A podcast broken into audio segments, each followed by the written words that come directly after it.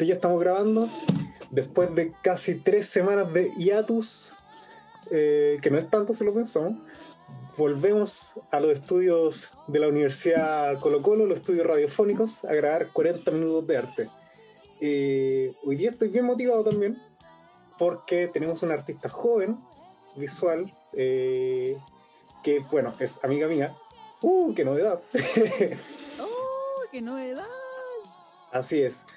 Y a diferencia, yo creo que la gracia que tiene es que tenemos visión igual distintas del arte. Pero aún así yo creo que ella está más comprometida con el hacer artístico que yo, en algún sentido.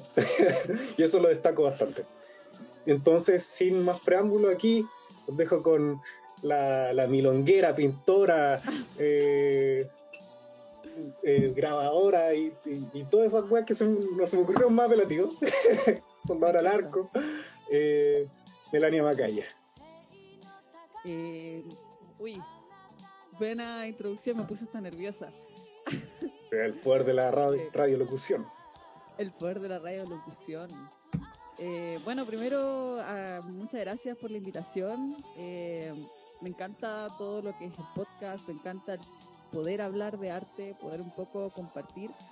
Y esta instancia que generó Emilio sobre 40 minutos de arte, de verdad que me encanta, me fascina. Así que no sé cómo comenzar.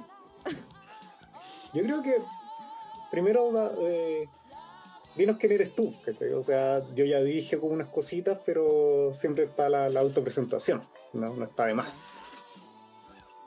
Eh, bueno, mi nombre es Melania Macaya, yo soy artista visual, soy compañera de Emilio en la universidad, estuvimos en el mismo taller con el mismísimo Gonzalo Díaz, el mismísimo.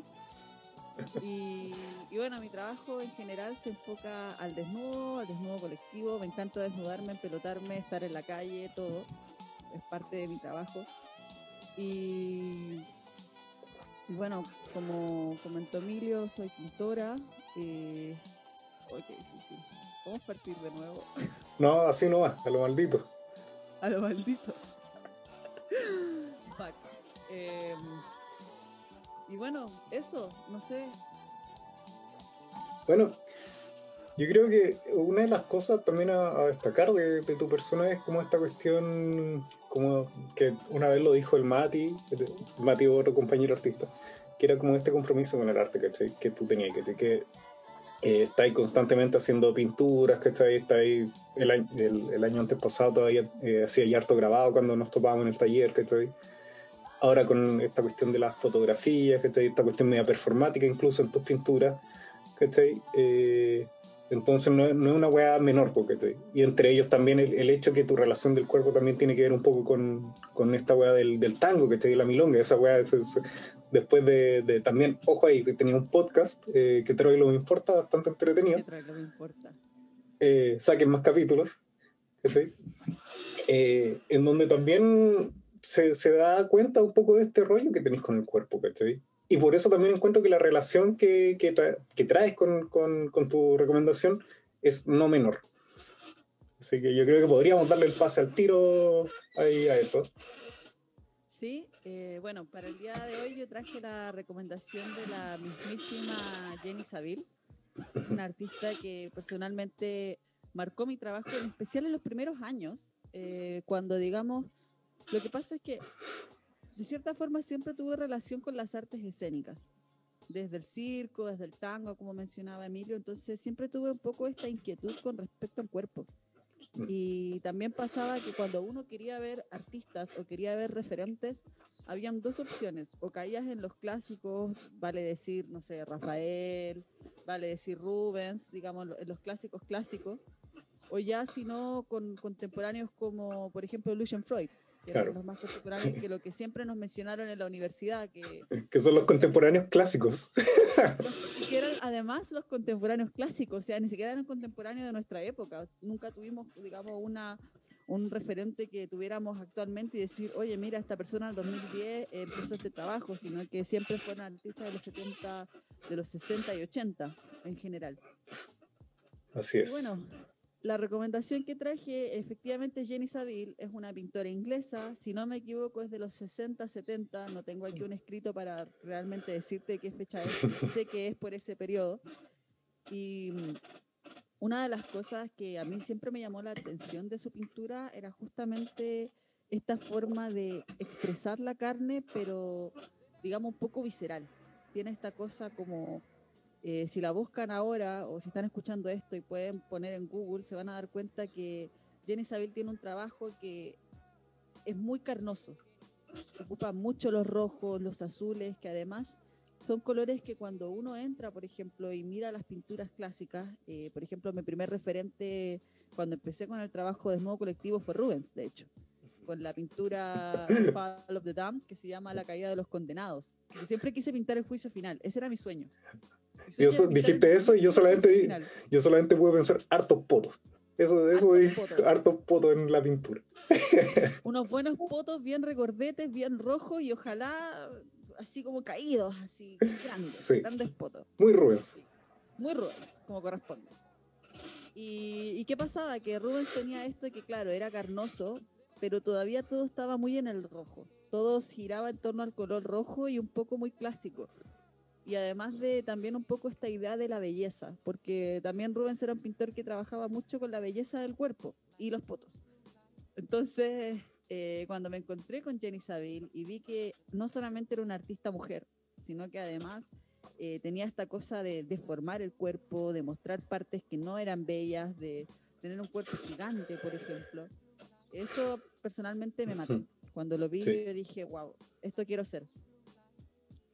A mí, a mí me pasa, y de hecho creo que te lo comenté, porque era el hecho de que a mí quizás no me gusta tanto Jenny Saville, pero sí encuentro que es de esos referentes que cuando te formáis la pintura tenéis que tener, porque como que revisáis de algún modo u otro, porque claro, en el tipo de pintura que nos forman, forman entre comillas, eh, es muy contemporánea, ¿cachai? Y es muy de, del, del Luciano Freud, ¿cachai? Eh, pero también está Jenny, ¿cachai? Que, claro, tiene esta cuestión de tener estos cuerpos distintos, ¿cachai? No, no necesariamente tan hegemónicos, porque, puta, igual es británica, ¿cachai? Entonces, como que es medio inevitable eso. Pero sí esta cuestión de mostrarte que, no sé, el, el rollo, ¿cachai? De, de un cuerpo, las carnaciones, así como la guata, las cosas que salen que no están como en control de lo, de lo estéticamente hegemónico, valga la redundancia y también que la forma que tiene de, de pintar, ¿cachai? No, eh, esta pincelada así como súper como controlada, pero que se nota, ¿cachai? No es esa weá como difuminada, no, y es harto color, ¿cachai? Eh, entonces tiene esas cuestiones que yo creo que en la escuela de nosotros se traducen medio mal en el sentido que todo, en el taller que estábamos sobre todo pintados con yogurt, era conocido, Harto blanco. Harto blanco, harto. Harta trementina. Harto trementina, harto café, y, y, pasan eso, que es como una solución, entre comillas, no falsa, ¿cachai? Pero es una solución no completa de eso, Como que trata de ser eso. Y ahí igual uno nota como la importancia que tienen estos buenos, porque, claro, se vuelven referentes así como de toda una generación de, de artistas, en este caso pintores. Claro. De hecho, que una de las cosas que más destaco de Jenny Saville, porque como bien decía Emilio, nosotros estudiamos en el mismo taller y siempre tuvimos de referente a Luciano Freud. Me encantó Luciano Freud. Yo de ahora en adelante va a quedar así. El Lucho. El Lucho. Pero teníamos de referente al Lucho. Entonces, efectivamente, era puro café. O sea, no digo que sea mala su pintura, de hecho a mí me encanta, me gusta también. y es un referente que ocupo, pero el, para efecto de los colores eh, quedaba siempre en el siena, el siena, el, el rojo, vermellón más o menos, ah, por ahí carmín, pero siempre dentro de esa paleta. Entonces, cuando yo vi a Jenny Saville y vi efectivamente la pincelada, por un lado me recordaba al Lucho, al Luciano porque tenía esta fuerza, tenía esta fuerza de, de, poner el pigmento, porque, porque Lucian Freud también hace mucho eso, ¿no? Como que él con una pincelada eh, te dice dónde está la forma del ojo, te dice dónde está la forma del cuerpo, y, y sin mucho detalle, de hecho. Y Jenny Saville, de cierta forma, hacía lo mismo, pero no solamente desde la pincelada, sino también desde el color. Utilizando azules muy fuertes, de repente un blanco blanco, literal, o sea, blanco. De tubo. Era de tubo. Y, eso yo dije, wow. Y no solo eso, sino que además los formatos, porque a nosotros en, lo- en la escuela nos obligaban a hacer formato de dos metros, lo cual encontraba ridículo, porque ¿dónde vamos a meter un bastidor de dos metros? De hecho, po. yo tengo bastidores todavía en la universidad, no me los puedo llevar. Y tengo como mi gran obra maestra del 2018 y la weá no me la puedo traer a la casa porque es gigante. Lo siento, expropiese. Fue expropiada. ¿Ah? Fue Fue expropiada, está en mi casa, está aquí en el living. De hecho, ya veo que un día llego, porque sabéis que el otro día quería ir a buscarla y estaba cerrada la universidad. Estoy segura que voy a llegar y o la pintaron encima, porque los hueones así son, Sí. se expropian la wea, te la expropian. O bien el Emilio la tiene en su living. Mira, las dos cosas son factibles. Y sobre todo porque una igua- la primera opción igual la hicimos nosotros, que Es por eso. Sí, pues. Ahí, ahí radica el temor. Sí, entonces, bueno, eh, si es que la pintaron en la universidad o alguien se la robó, devuélvala. O funado. Eh, no, no sé, no la he ido a buscar en verdad. Eh, no la he ido a ver, no se ha podido abrir la universidad, pero más allá de eso, eh, me llamaba mucho la atención su pintura justamente por los formatos. Porque, claro, igual Jenny Saville estaba en un punto eh, importante de su carrera, o sea, sus obras ya tienen un valor tal que ella puede hacer el formato que quiera. Sí. O sea, si ella quiere pintar un 5 metros, lo más probable es que lo va a poder pintar y además lo va a vender. Entonces, eh, para uno pintar esos formatos es como una especie de sueño igual, porque nunca uno no tiene el taller, no tiene el espacio tan grande, pero esa sensación de tomar el pincel y digamos la brocha de 5 centímetros de espesor y pasarla por el bastidor es como algo inigualable. Claro, igual habla de un gusto ahí por, por, por un, por un oficio también, pues, ¿cachai? Sí. Eh, porque también la cantidad de horas que tiene esta buena no es menor, para nada, son caretas de weas que tiene. Como, y de hecho, así como que ni siquiera tenéis que meterte, porque pasa mucho que con, con los artistas, ¿cachai? Que decir, hoy voy a revisar ahora y lo primero que hacen es meterte como en Google, ¿cachai? Y en Google te aparecen Claro. siempre la- las mismas 10 horas, ¿cachai? Y después tenés que meterte en, en páginas, recoveco y weas así, y a veces no encontráis todas las weas, a menos que te compré un catálogo.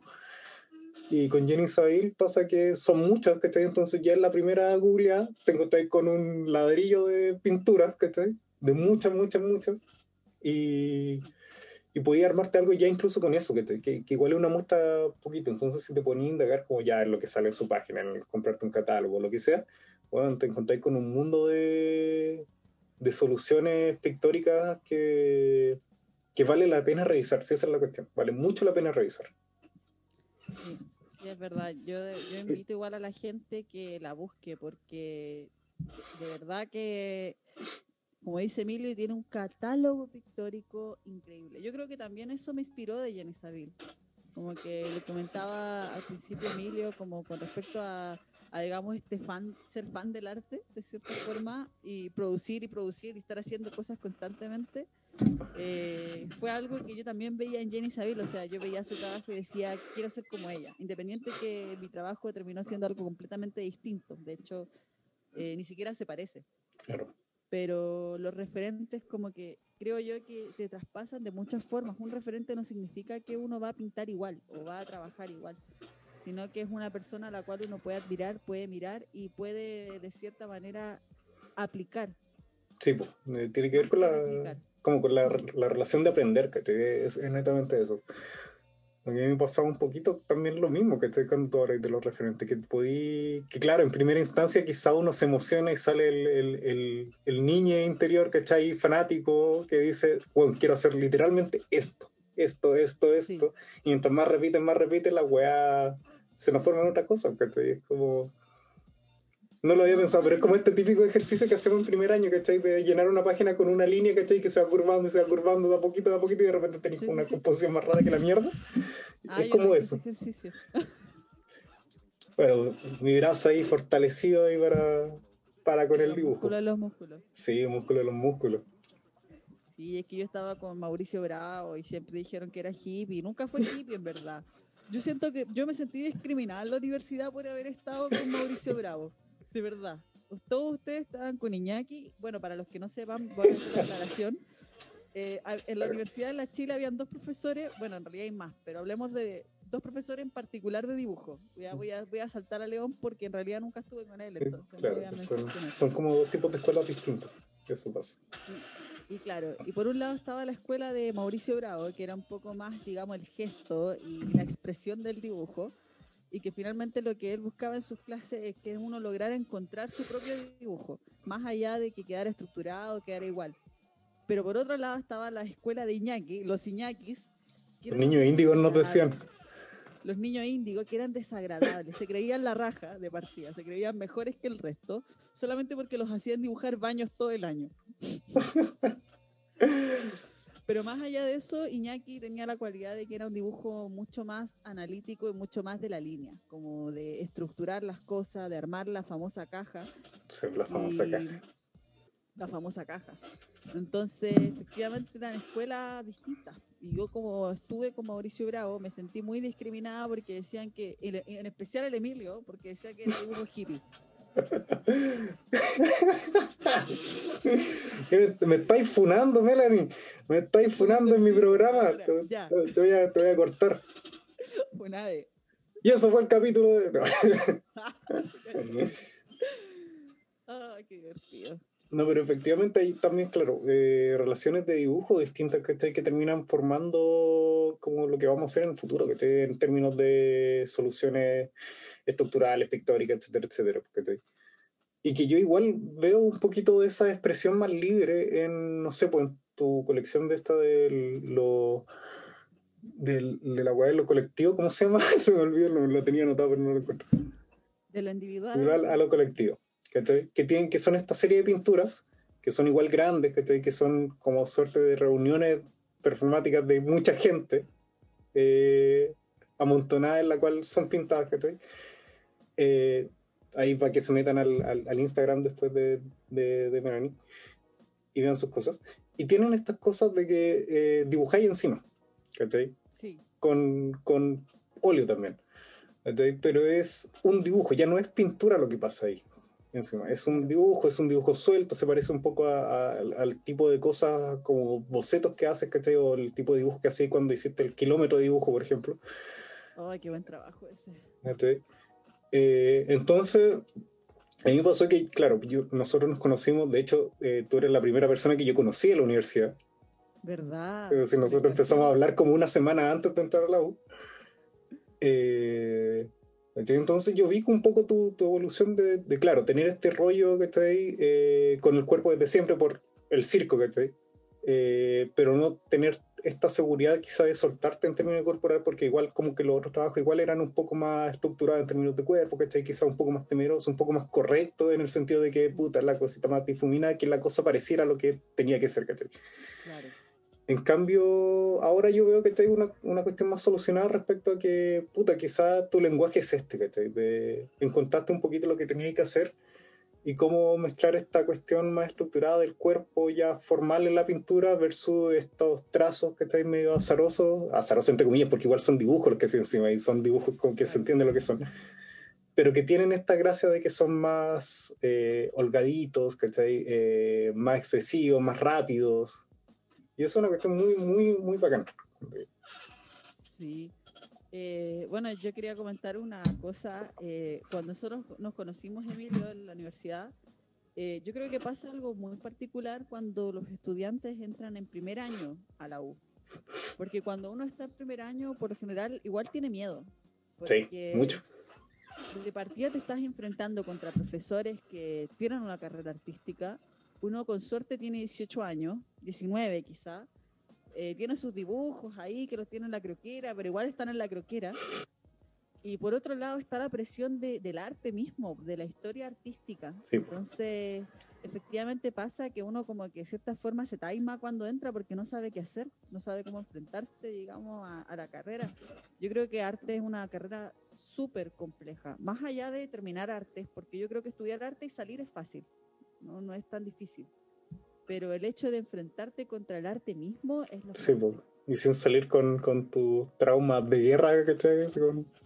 ¿Cuántos balazos no le llegaron? Sí, que un poco yo encuentro que es lo que me pasa a mí, ¿cachai? Que, claro, yo no yo actualmente no pinto mucho, ¿cachai? Porque no me gusta tanto pintar, ya no lo disfruto tanto. Pero también reconozco que había ese miedo, sobre todo al principio, de, de que la pintura, mm, claro, no es como la veo ahora, que es yo hago pintura, ¿cachai? No, antes era la pintura, con un peso histórico, ¿cachai? Que tú decís la pintura y pensáis al tiro de los grandes maestros, ¿cachai? Clásicos y decís, conche tu madre, cuando tengo 18 años, este buena a mi edad y estaba pintando y era reconocido, que tengo una desventaja terrible, ¿cachai?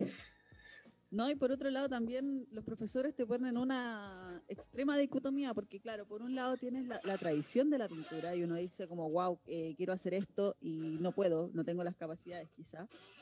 Pero por otro lado también está el, está el problema de lo contemporáneo, donde cuando quieres hacer pintura clásica, pongamos el ejemplo, un estudiante que entró y quiere hacer pintura clásica y se enfrenta a la universidad y le dicen, oye, pero esto está pasado de moda, hay que hacer cosas contemporáneas y después está el otro extremo de una persona que quizás tiene ideas contemporáneas, pero le dicen, oye, te falta técnica, no está lo tradicional acá, falta la estructura.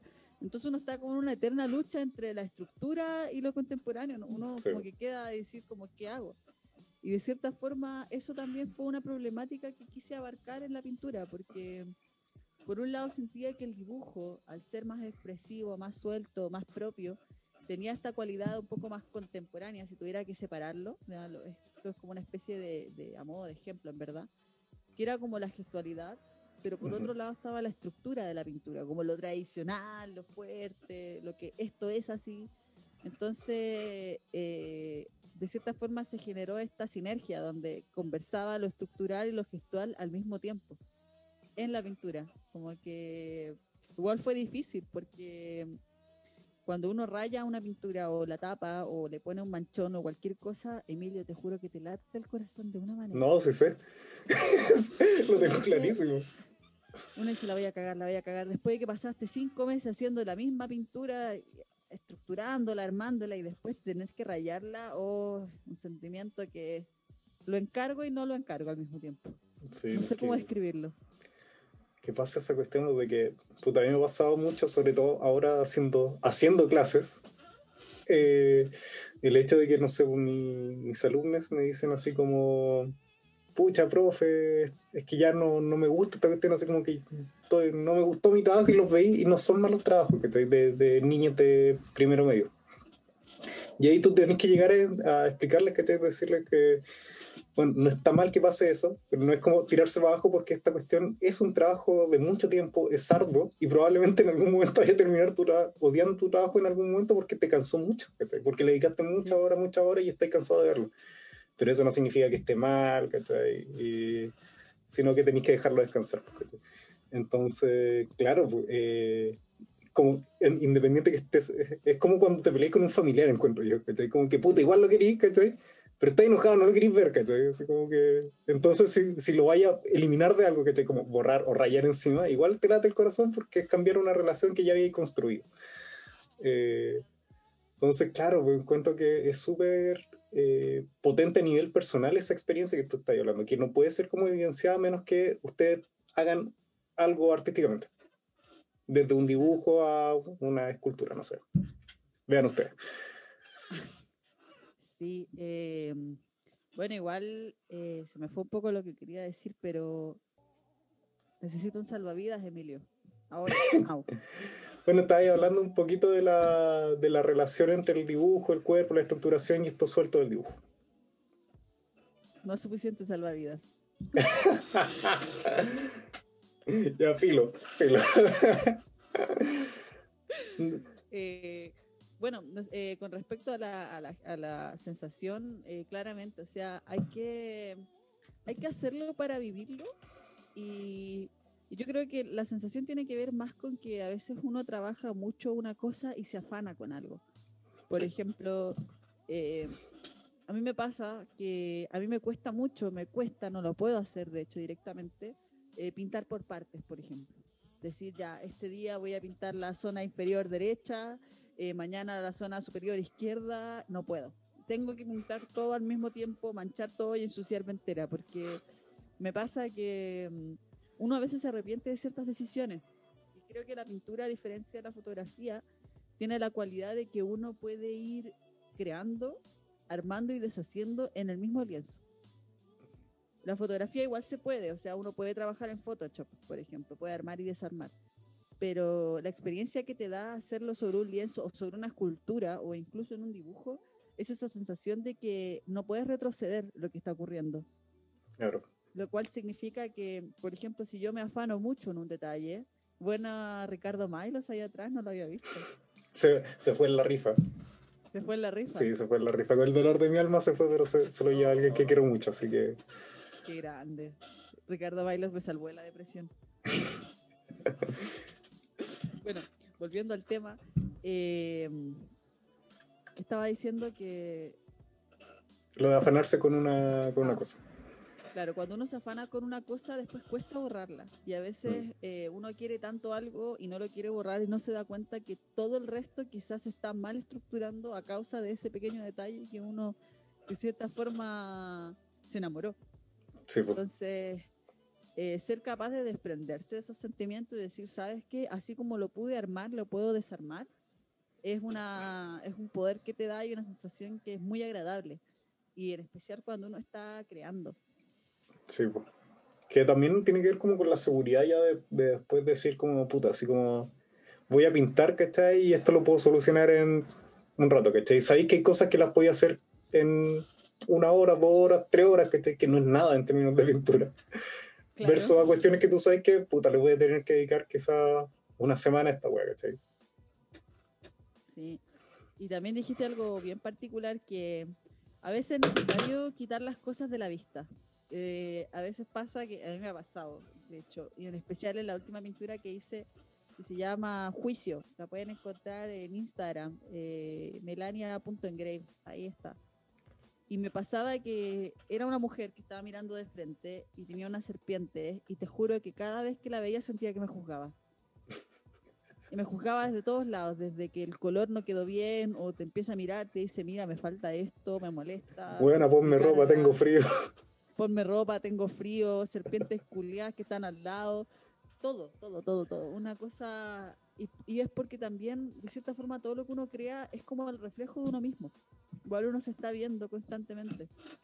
O al menos es el rollo que, que yo me paso, como lo que me gusta pensar de que es así. Como que yo siempre he dicho que las pinturas son como tus hijos. Como que yo tengo muchos hijos. De hecho, me sorprende que va embarazada muchas veces pensándolo así. Dei. Ah, soy Opus Dei, puta. Todo el rechazo. Melanie Facha. Mira Funa. la facha, puta.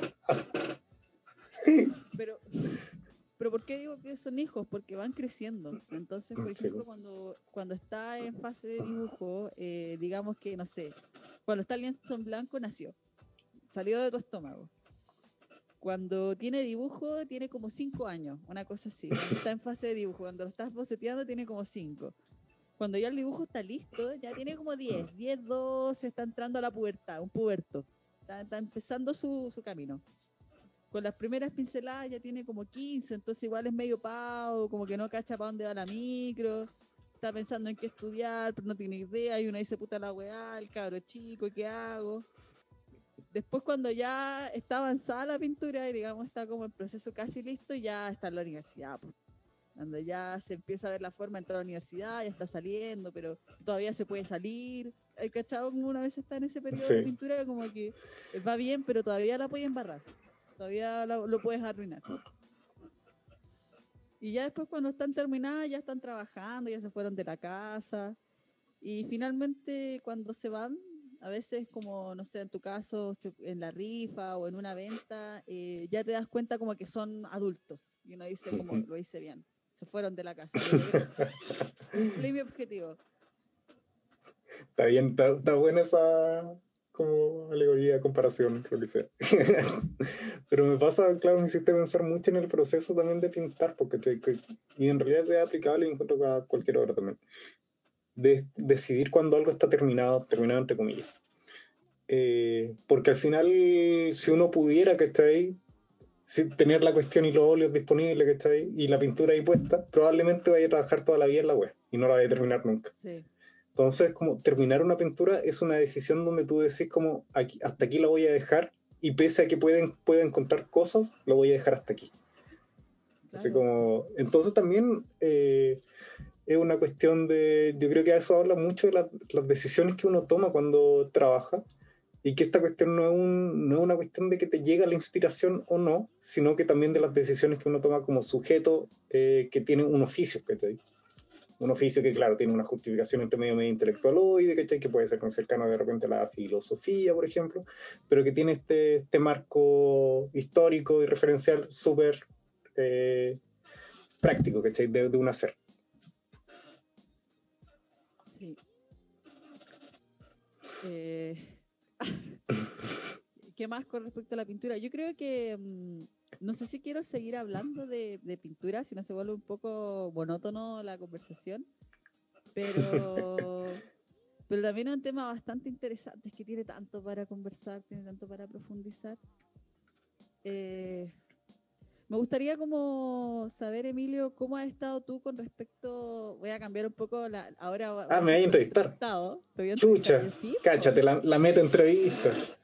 Meta entrevista. Oye, ya, salió nueva sección, la meta entrevista, listo. Tercera sección del programa. Para la temporada 2, listo. Se armó. Temporada 2, estamos.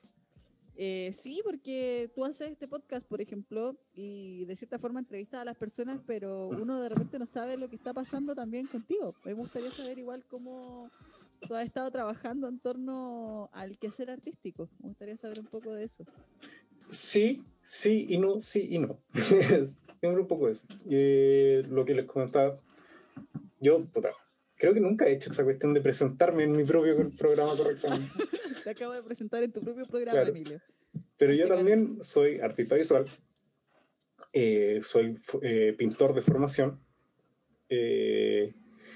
pero en mi último año de carrera descubrí que si bien es una cuestión que se me va no sé si fácilmente, pero sí por formación como que se, se me da nomás eh, ya estaba medio cansado. Estaba medio cansado de... Y en realidad no es que uno se canse de la pintura, la pintura es una wea, un, pigmento. Un pigmento nomás. Uno se cansa un poco de las justificaciones que hay detrás en una escuela. Mm. Y de los espacios medios tóxicos que son parte de una escuela que tiene una carga histórica, que es lo que conversamos un poco, poco antes. Entonces, claro, que te hablen, no sé, de que la pintura tiene un tamaño y es como, no, la pintura se, si la pintura como objeto artístico se adecua a la realidad del, del sujeto que lo está haciendo, ¿cachai? No tiene por qué ser una wea inmensa, ¿cachai? No, es que la pintura se hace así. Puta, quedamos claros en la vanguardia que quizá no, ¿cachai? Entonces, como que eh, hay un, un, un, enfoque artístico que hay que medio ir, o paradigma educativo de la, del arte que hay que ir medio cambiando, ¿cachai? En pos de otras cosas. Y ahí es donde yo también me encuentro con el grabado.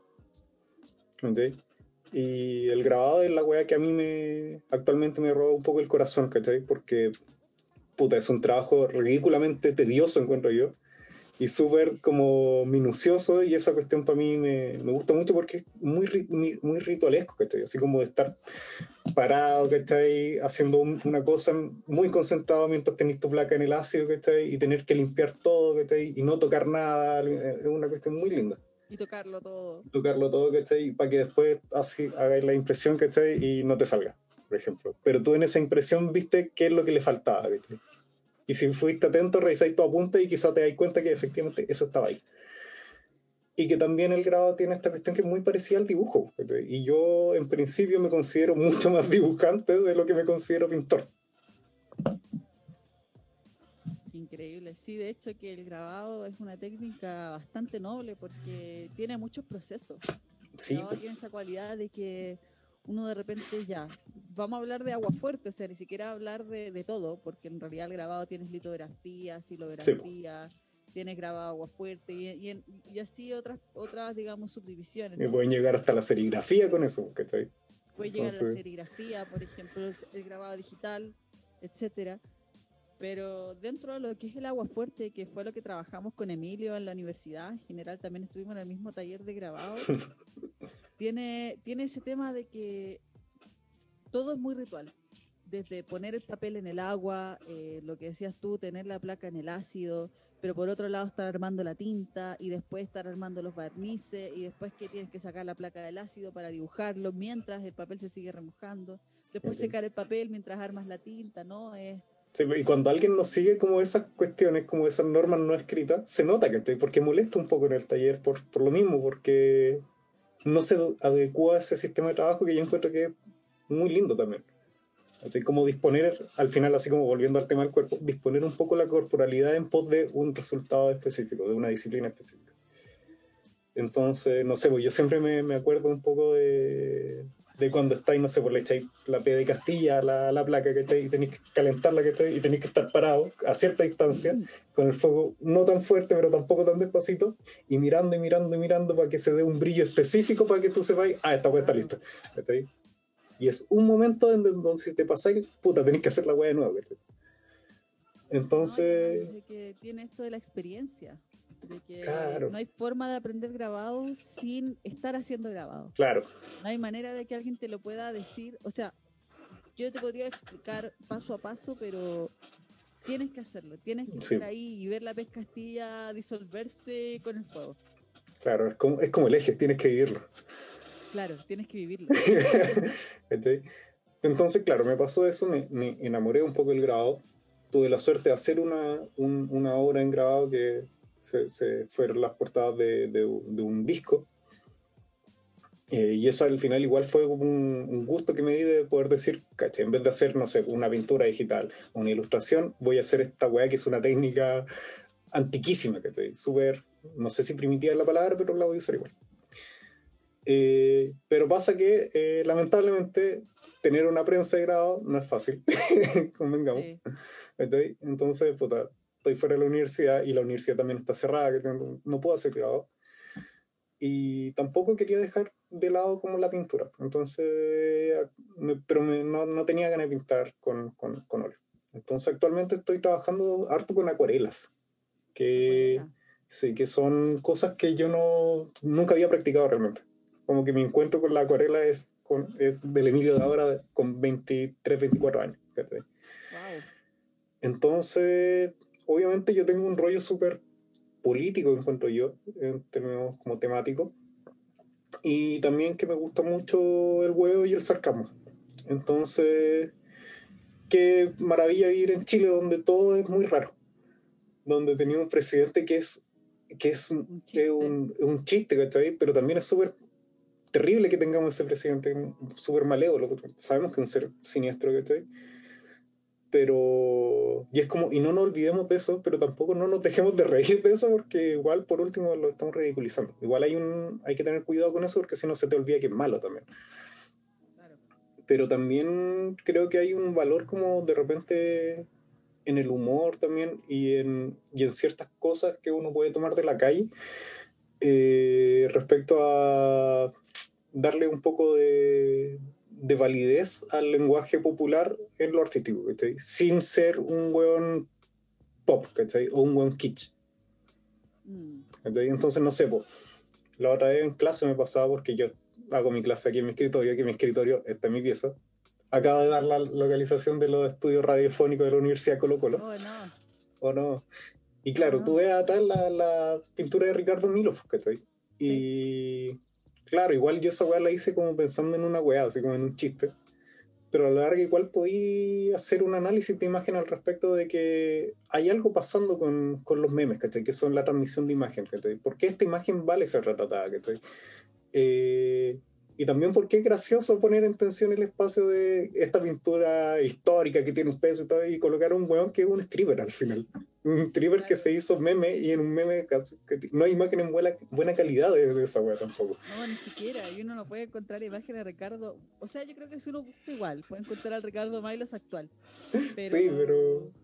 Pero eso finalmente, no importa quién es Ricardo Milos, no importa qué es lo que hace ahora, sino que lo que importa, digamos, en cierta forma, es consumir su imagen popular. Claro. Que, fue, que fue este meme que se transformó y se viralizó. Yo creo que es, bastante interesante lo que pasa, un poco lo que dices tú con el meme, con, la, con las redes sociales y en específico con todo lo pop, que de cierta forma siempre lo pop, a pesar de que uno lo tiende a rechazar y uno tiende a decir como no, no me gusta esto porque es pop, porque es popular, eh, tiene que ver justamente con un contexto, y un contexto no solamente local, no solamente de Chile, sino también mundial. Tiene que ver con que lo que la gente le gusta, lo que a la gente le agrada o desagrada, por ejemplo. Entonces uno tiende a pensar que hacer cosas populares eh, pareciese ser como que no es lo que corresponde o, o digamos se contrapone con lo más tradicional o con lo más, digamos, eh, lo que tú decías, más hegemónico, y es al contrario, o sea, es hacerse cargo de un contexto y hacerse cargo de algo que está ocurriendo, y más aún pensando en que está ocurriendo de manera virtual. Es bastante extraño porque ahora en contexto de pandemia estamos todos encerrados y de cierta forma estamos viviendo de manera de manera virtual. O sea, finalmente, ¿realmente importa quién es Emilio, por ejemplo, el verdadero Emilio? Y no se sabe. no se sabe. Es muy brígido eso, porque de hecho creo que lo hablábamos como en el capítulo 6, si no me equivoco, 6 o 7, que es el capítulo de York, spoiler, esa era la recomendación, eh, que era lo que pasaba con la experiencia digital, porque de que, claro, quizá en, en, su momento, sobre todo, no sé, si, unos 10, 15 años atrás, que estaba este discurso de, no sé, pues tú no podés conocer a esa persona porque la conociste en internet, que en un chat. Y hoy día vemos que 15 años después que todas nuestras relaciones están dadas por lo virtual. Y quizá no hay una experiencia, eh, no es que no, sea del, cuerpo, pero sí no hay una experiencia tangible. Sí hay experiencia igual, porque sí hay conexión igual. Entonces igual es como brígido pensar esa cuestión de que igual estamos asimilando información como si estuviéramos en, presente, así como frente a frente, sin estarlo. Qué rara esa wea. Sí, de hecho que um, a mí como que me gusta y no me gusta. Por un lado, me agrada de que ha facilitado muchas cosas, así como, no sé, tú estabas haciendo clases online, por ejemplo, igual me, me lancé hacia lo digital, estaba empezando a hacer clases de dibujo, pintura, y hasta es más fácil, porque tratar de coordinar con gente, llevarla a un lugar, eh, coordinar la modelo, coordinar el espacio, es un, es un cacho, es terrible. Y entre, entonces lo digital de cierta forma, claro, te facilita cosas, pero te hace perder otras. Te hace perder el tacto, te hace perder ver las, personas. Pero por sobre todo a mí lo que más me preocupa un poco es la experiencia virtual. De hasta qué punto la persona que uno ve a través de, digamos, la pantalla es o no es quien dice que es. Y hasta qué punto mm. eso importa. O sea, realmente importa que mm, no sé, vamos a ponerle Luciano ya, vamos a ponerle Luciano Freud. Digamos que Luciano Freud ahora tiene Instagram, ¿cachai? Lo vemos ahí, lo vemos ahí haciendo sus pinturas y sus cuadros y todo. O sea, ¿realmente importa quién es él en la vida real o importan sus cuadros? O, importa, o, es más, o importa su imagen, por ejemplo. Quizá el tipo, han habido muchas historias de artistas importantes y reconocidos que eran maltratadores, que eran machistas, pero que han pasado a la historia justamente porque nunca importó quiénes eran ellos, sino que qué era lo que hacían. Y de cierta forma la red social llegó para replicar eso y, y, masificarlo e incluso agrandar esa brecha de, la persona y lo que uno ve. Claro, claro, el, artista, separar la obra del artista, que, es un tema súper super complicado, sobre todo considerando que muchos, muchos artistas están más que Funaki. Más que Funaki. Más que Funaki. Entonces, claro, no, no había contemplado la dimensión como digital al respecto de eso. Está, muy bueno, te lo voy a expropiar. ¿Me lo vas a eh, expropiar? Sí, va a ser expropiado y... Comunista. Y repartido equitativamente en, el Nuevo Chile. Ah, ¿no te gustaba dar por la prueba? Todo gratis. Ahora en el Nuevo Chile todo es gratis. Chilezuela, Chilezuela. Chilezuela.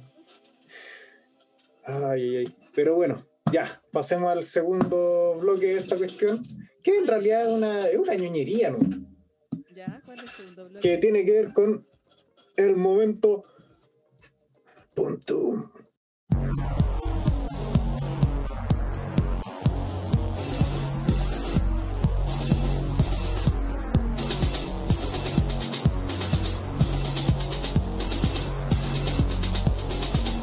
el momento punto, básicamente yo te voy a hacer una pregunta respecto a algún punto en que tú hayas encontrado últimamente y que tengas presente.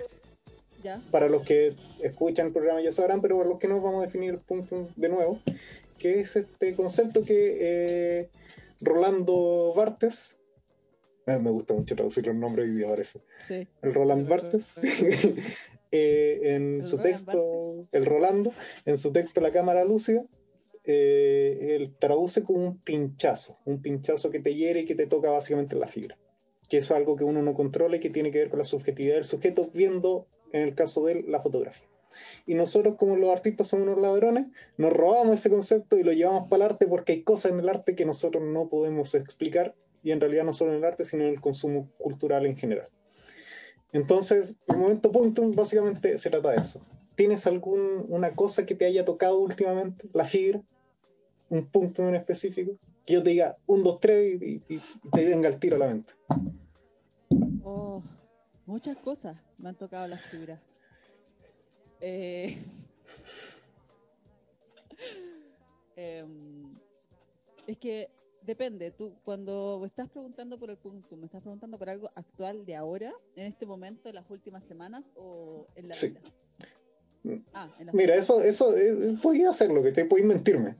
Total, ya, ya discutimos que en lo digital puede que eso de lo mismo. Claro. Eh, bueno, tendría que decir un punto que haya pasado en el último tiempo. Yo incluso diría algo que pasó ayer. Mejor, mejor todavía. El día de ayer eh, tuve la oportunidad de trabajar con Pralat. No sé si, bueno, para los que no lo conozcan, es un fotógrafo chileno que trabaja sobre el desnudo, pero no solamente el desnudo, porque hay muchos fotógrafos que lo hacen, sino que es el desnudo callejero. Eh, ¿Por qué quiero destacar esta experiencia? Porque mm, normalmente yo he hecho sesiones de desnudo, he dirigido sesiones y he participado también, me han tomado fotografías, pero nunca lo había hecho en un espacio urbano, en un espacio que además es muy fuerte la sensación de lo que pasa ahí, porque la calle es un lugar que nosotros transitamos día a día. O sea, todos los días uno sale a la calle, bueno, ahora no tanto, pero hablando como de, de lo que se entiende como el, afuera, eh, no es un ambiente hostil en general, dependiendo obviamente de la locación, pero digamos que nosotros estamos acostumbrados a estar en la calle. ¿Y qué me pasó? Que al estar desnudo, siendo que el desnudo debiese ser algo natural y algo que uno normalmente está, o sea, al menos en mi caso, me encanta el, desnudo, estar desnuda también, eh, el hecho de desnudarse en la calle como que me sentí frágil por un momento. Pero solamente, digamos, los primeros 10 segundos. eh, ¿Por qué? Porque, por un lado, uno, uno como que siente esa sensación de miedo, como decir, eh, no puedo estar desnudo en la calle, me van a llevar los pacos, por ejemplo. Eso fue como lo primero que yo pensé. De hecho, dormí mal, me quedé dormida, no, todo mal. Em, y bueno, un poco para contar la historia, eh, con Pralat nos juntamos el día de ayer a las 6 de la mañana, de hecho, porque es el horario donde no hay gente o muy poca gente en la calle y salimos a hacer fotografías de desnudo en distintos lugares. Eh, tomamos fotografías cerca de Santa Lucía, de hecho tomamos fotografías en el Bellas Artes. Yo estuve a punto de subirme a la escultura de Rebeca Mate, pero después por respeto dije, ya, bueno, ya, mejor que no. Pero te juro que estuve muy tentada a subirme y ponerme en la posición ahí hacia abajo y tomar la fotografía, pero después dije, no, mejor que no, igual es un poco peligroso. Y y bueno, ¿por qué es un punto o por qué podría marcar un antes y un después? Porque te empiezas a dar cuenta de que de que de cierta forma los espacios urbanos no pueden ser espacios de peligro ni pueden ser espacios que a uno les dé miedo. Y eso también lo hago con contexto a la pandemia. A mí últimamente, por ejemplo, siendo súper honesta, he estado tanto tiempo en mi casa que me da miedo salir. Ayer, por ejemplo, estaba con mi bolso y no podía parar de pensar en dónde estaba mi bolso. Me toqué por lo menos 20 veces durante la sesión para ver si llevaba todo, mirando a todos lados por si alguien se acercaba. Y eso no puede ser. O sea, no podemos tenerle miedo al estar afuera. Y, y eso lo digo más allá de la sesión, y lo digo más allá del estar desnudo, sino que del hecho de la calle. Creo que, que no, no podemos perder eso y no puede ser que la calle se vuelva en un ambiente hostil y que finalmente vivamos de cierta forma encerrados en la casa, como que yo pienso que la casa de alguna forma se convirtió en la neocárcel. Y en una mm. cárcel además eh, que uno decide estar. Entonces, eh, creo que eso no puede ocurrir. y bueno, eh, ah, no, vale, vale, dale. Y por otro lado, bueno, hablando de la experiencia del desnudo, creo que el estar ahí a, todo descubierto, digamos, y sentir que pasan los autos cerca, sentir que la gente te mira de repente, eh, también te da una fuerza y una como sensación de seguridad. De decir, ¿sabes qué? Eh, yo me paro en mis pies, me paro con mi cuerpo, me muevo con mi cuerpo y esto es lo que yo hago en general y es lo que todos tenemos, o sea, todos tenemos un cuerpo y es relativamente parecido. Mm. Sí. Entonces, eh, la sensación fue bastante enriquecedora por otro lado. Eh, bueno, también obviamente pasaron ciertas cosas, ¿no? Como que todavía queda un poco esta cultura del machismo y de estar mirando a la mujer como un objeto. También me pasó que de repente estaba, no sé, una pose que estaba en un paradero de micro y me tuve que desnudar rápido para tomar la foto y nos faltan los simios que se quedan mirando desde el auto con cara de... Como si nunca hubiesen visto a alguien en pelota en su vida, ¿cachai? Claro, entonces, bueno, también debo decir que hay muchas cosas eh, para trabajar por ese lado, o sea, hay muchas reflexiones en verdad, muchas reflexiones que, que se me ocurren. Me cuesta hablar incluso de esto porque fue algo que pasó ayer, entonces Sí, pues, muy todavía no he decantado del todo la información. Sí, a mí me hace mucho recordar un poco unas reflexiones que hacía un- una amiga una vez, eh, Natalia Lara, que era respecto a el cómo ella lo hacía desde el feminismo, pero que hablaba un poco de cómo habitáis la ciudad, ¿cachai? De cómo no deberíais tener miedo de, de pasar por una calle en la noche, ¿cachai? Y que eso las mujeres, en el, eh, ella lo planteaba desde el espacio de las mujeres, eh, pasa más seguido y en todas partes y no necesariamente en la noche, ¿cachai? Entonces tiene que ver un poco, yo encuentro como el, el derecho a habitar la ciudad, como un espacio, un espacio en disputa, como un espacio en tránsito, como un espacio, etcétera, etcétera, etcétera. Ahora, mi pregunta, pregunta técnica, ¿había alcohol gel, cierto? Eh, sí, había alcohol. gel. Sí, porque mascarilla no había, yo no vi mascarilla. Y dije, no, no, mascarilla no hay, no. Melanie no, Funaki. no, Funaki, Funaki. una que ahí tosiendo, pero había-. Pero había distancia social, había distancia. Ahí sus buenos metros entre fotógrafos, personas que andan en la calle, entonces tampoco uno, digamos, hubo contacto. Ya, eso es bueno. Pero sí, efectivamente hay un, hay un miedo que, que, claro, es medio inevitable al salir de la calle. Yo, de hecho, recién he estado saliendo últimamente como a, a respirar aire que no sea el de mi casa, porque me di cuenta que la, que la diferencia de color entre mi, la palma de mi mano y el dorso de mi mano ya no era muy distinta, entonces, chucha, parece que tengo que consumir vitamina D. Y, y, claro, pues como que hay una sensación de, un poco de agobio, ¿cachai? De, de una suerte de agorafobia también, ¿cachai? Sí. Que contrasta igual súper fuerte con el hecho de que el año pasado, a esta misma fecha, estábamos todos amontonados en la calle, por ejemplo. Así como peleando, protestando, etcétera, etcétera. Entonces, igual es interesante como revisar esa cuestión de que, claro, en un año han cambiado mucho las cosas, pero también qué tan dispuestos estamos nosotros para mantener como nuestro derecho a movilizarnos, ¿cachai? Y nuestro derecho como a estar seguros. Entonces igual es una, una reflexión bonita que se puede desprender de, del hecho de estar en pelota en la calle, ¿cachai? Que parecía como un acto súper mínimo, ¿cachai? Que entre lo, lo, muy artístico y lo orate, ¿cachai? Que, que se encuentra muy graciosa esa, esa relación. Hay una distancia muy corta entre un artista y un orate, ojo ahí. Ojo ahí, sí, Ojo ahí. tener cuidado. Cuidado con los artistas. Estoy, al, estoy, en el borde, estoy en el borde. Sí, está ahí, está ahí a, a, dos performances de andar con un abrigo y en pelota. Voy a empezar a ser público. como el Mesías, voy a hablar de la palabra del desnudo. ¿Quieres escuchar claro. sobre la palabra del desnudo? y abrí el, el, el, el abrigo.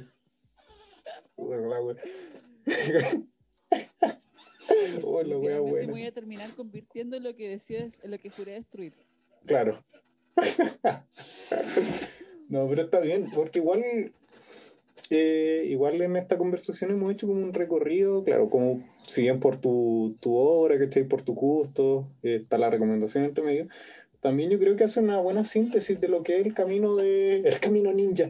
No, el camino de, de un. El, el, el, camino de, del, del hacer artístico, ¿cachai? De, de que es una cuestión de varios tropezones y donde quizá termináis haciendo una weá nada que ver de lo que pensaste en algún momento. Pero que en ese hacer siempre hay como alguna remembranza, por último, que tú puedes encontrar de, de no sé, pues del tú de 15 años que decidió ser artista, por ejemplo. Claro, de hecho que sí. Siempre sí. se mantiene. Y es increíble también darse cuenta de cómo los justos eh, traspasan los años. Porque, por ejemplo, yo nunca me imaginé que como artista visual iba a terminar trabajando al desnudo. De hecho, el primer año nunca, nunca lo visualicé, nunca, nunca se me ocurrió.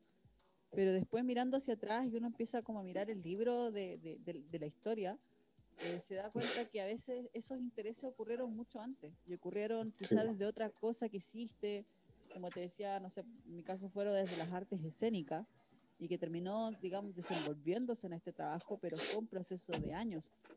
Y, y bueno, eso, yo creo que hay que prestarle atención a todas esas cosas. Uno de repente las mira en menos pero están ahí, está ahí como digamos la, la, esencia de lo que uno quiere hacer y siempre se va a transformar, a veces uno termina haciendo algo completamente distinto a lo que esperaba. Mm. qué, buena reflexión esa respecto al, al, hacer. Así que bueno, ese es como, ese es como consejo así de, de, cuarta pared para los telescuchas, de que... Y de hecho el otro día hablaba una cosita parecida con, con mis alumnos, eh, que era el hecho de que yo veía como en la generación, sobre todo más chica, que hay menos como esta cuestión de, de avergonzar al, otro por, el, por, los, por sus gustos, ¿cachai? Como que es como que ya estaba en 2020 y ya a nadie le importa nada, así como, puta, si te gusta el black metal y Fat Bunny, bien, ¿cachai? No hay problema. Entonces yo creo que es un buen momento para decir, puta, bueno, siempre me gustó esto y siempre voy a rayar un poco con esto, ¿cachai? En mayor o menor medida y esta cuestión va a salir en cualquier momento en esta wea y tiene total validez, eh, no sé, porque tu referente sea desde Rubens y, y no sé, weón, así como... ¿A quién no se me ocurre otra cosa? ¿cachai? No sé, un ilustrador, ¿cachai? Un, un que hace cómics, ¿cachai? Porque igual van a salir a flote, ¿cachai? Y tienen eh, igual validez en sus distintas áreas, pero es valor igual, ¿cachai? Qué linda esa cuestión darse cuenta cómo todo se junta. Sí, así que ahí los telescuchas, valoren, valoren las cosas que les gusten y defiéndanlas. Sí, no las miren en menos. A menos que les, saber al mundo. Claro, a menos que les guste el fascismo. En ese caso, avergüéncense. Avergüéncense. Ojalá váyanse de este país. Claro, una, una wea así. Si les gusta el, fascismo, el nazismo, el, el, o, cosas así, eso no, eso no. Pero los gustos, pero los gustos culturales, ¿cachai? Así como, puta, sobre todo nosotros, la generación de nosotros también, que está súper rayado con, el, con los monos chinos, ¿cachai? Con el anime. Mm. Es como, bueno, ¿por qué no utilizar eso cuando hay también, weá, valiosa en cómo, bueno, la, el dinamismo que tienen los dibujos de, de manga, ¿cachai? Es una cuestión que es muy distinto al dinamismo que te da el dibujo de cómic americano, por ejemplo. Es verdad. Entonces ella tenía un lenguaje distinto, en el mismo medio. muy cortita, vean con Kinkret, una película que mezcla el dibujo japonés con el dibujo americano. Es una joyita. La historia no es tan buena, sí, la película no es una historia, igual es media mala. Pero en términos de dibujo y de, y de, cámara y de planos visuales es alucinante. Fin de la recomendación. Eh, yo voy a, recomendarle Dragon Ball. Capítulo 1 hasta el final de Dragon Ball Z. Y la película de Broly de Dragon Ball Super, muy buena, muy buena. Con una cerveza, muy buena. ya, yo creo que lo vamos a ir dejando hasta aquí, porque ya no nos pusimos a recomendar tonteras. Pero que está muy bien que la recomienden, ojo ahí, porque nos gusta. Pero ha sido un agrado hablar contigo, Melanie, sobre todo porque no nos veíamos en caleta. Y segundo, porque. Fácil dos años. Sí, pues. Oh, Brigio. y también, sobre todo, porque pese a que este ha sido un programa de difusión artística, igual ha sido pocos los artistas que he tenido, ¿cachai? Entonces, eh, creo que era bueno y necesario agarrar a alguien que trabajara más o menos en la rama, por lo menos la que yo, yo también me formé. Entonces, eso, pues te agradezco mucho haber estado aquí. Eh, recomiendo que te sigan en tus redes sociales. Eh, ahí, ¿cómo? Era Melanie Engrave. Melania.engrave.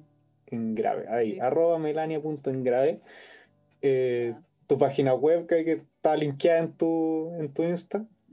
Sí, ahí, también pueden escribir Melania Macaya, también es más, es más fácil de decir y aparece más rápido.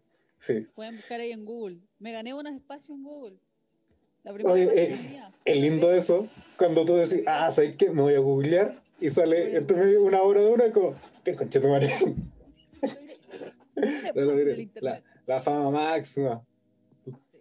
Luciano Freud, voy por ti, con tu madre. Bueno, Luciano Freud, voy por ti. Dame 10 añitos, Luciano Freud. Va a hacer mierda, cuánto sacar la chucha. casa. Pero eso, eh, también ahí, si bien no han sacado más capítulos, pero está ahí el podcast que, te, que creo que lo importa, eh, que yo lo disfruté bastante. Yo lo disfruté bastante porque yo me considero un ignorante respecto al tango y aprendí cositas que, que nadie me había explicado nunca. Entonces, por último, puta, si le interesa el tango, bacán, y si no, por último, va a aprender algo nuevo. Así que nunca está de más. Para quebrarse por último y romper el hielo en algún carrete. Les va a servir. Sirve para quebrarse, sí. Sí. Y eso, pues. ¿Hay algunas palabras al cierre, Melanie? Eh, palabras para el cierre, eh, va a ser muy cortito, sigan sus gustos. Em, el arte es complicado, es tedioso, es abrumador, pero también tiene una recompensa, digamos, espiritual eh, grande. Sé, que sonó súper hippie lo que dije, súper hippie, pero es real. Me cargan los hippies igual. Final, eso también. final me cargan los hippies, pero en el fondo yo sé que, que tengo algo de eso. Uno siempre odia lo que viene de uno. Está despejeando. Estoy despejeando. Pero bueno, eso. Ya. Trabajen. trabajo, trabajo, trabajo. Trabajo, no, pero me refiero artísticamente, artísticamente hablando. Hay que, hay que hacer cosas y, y eso.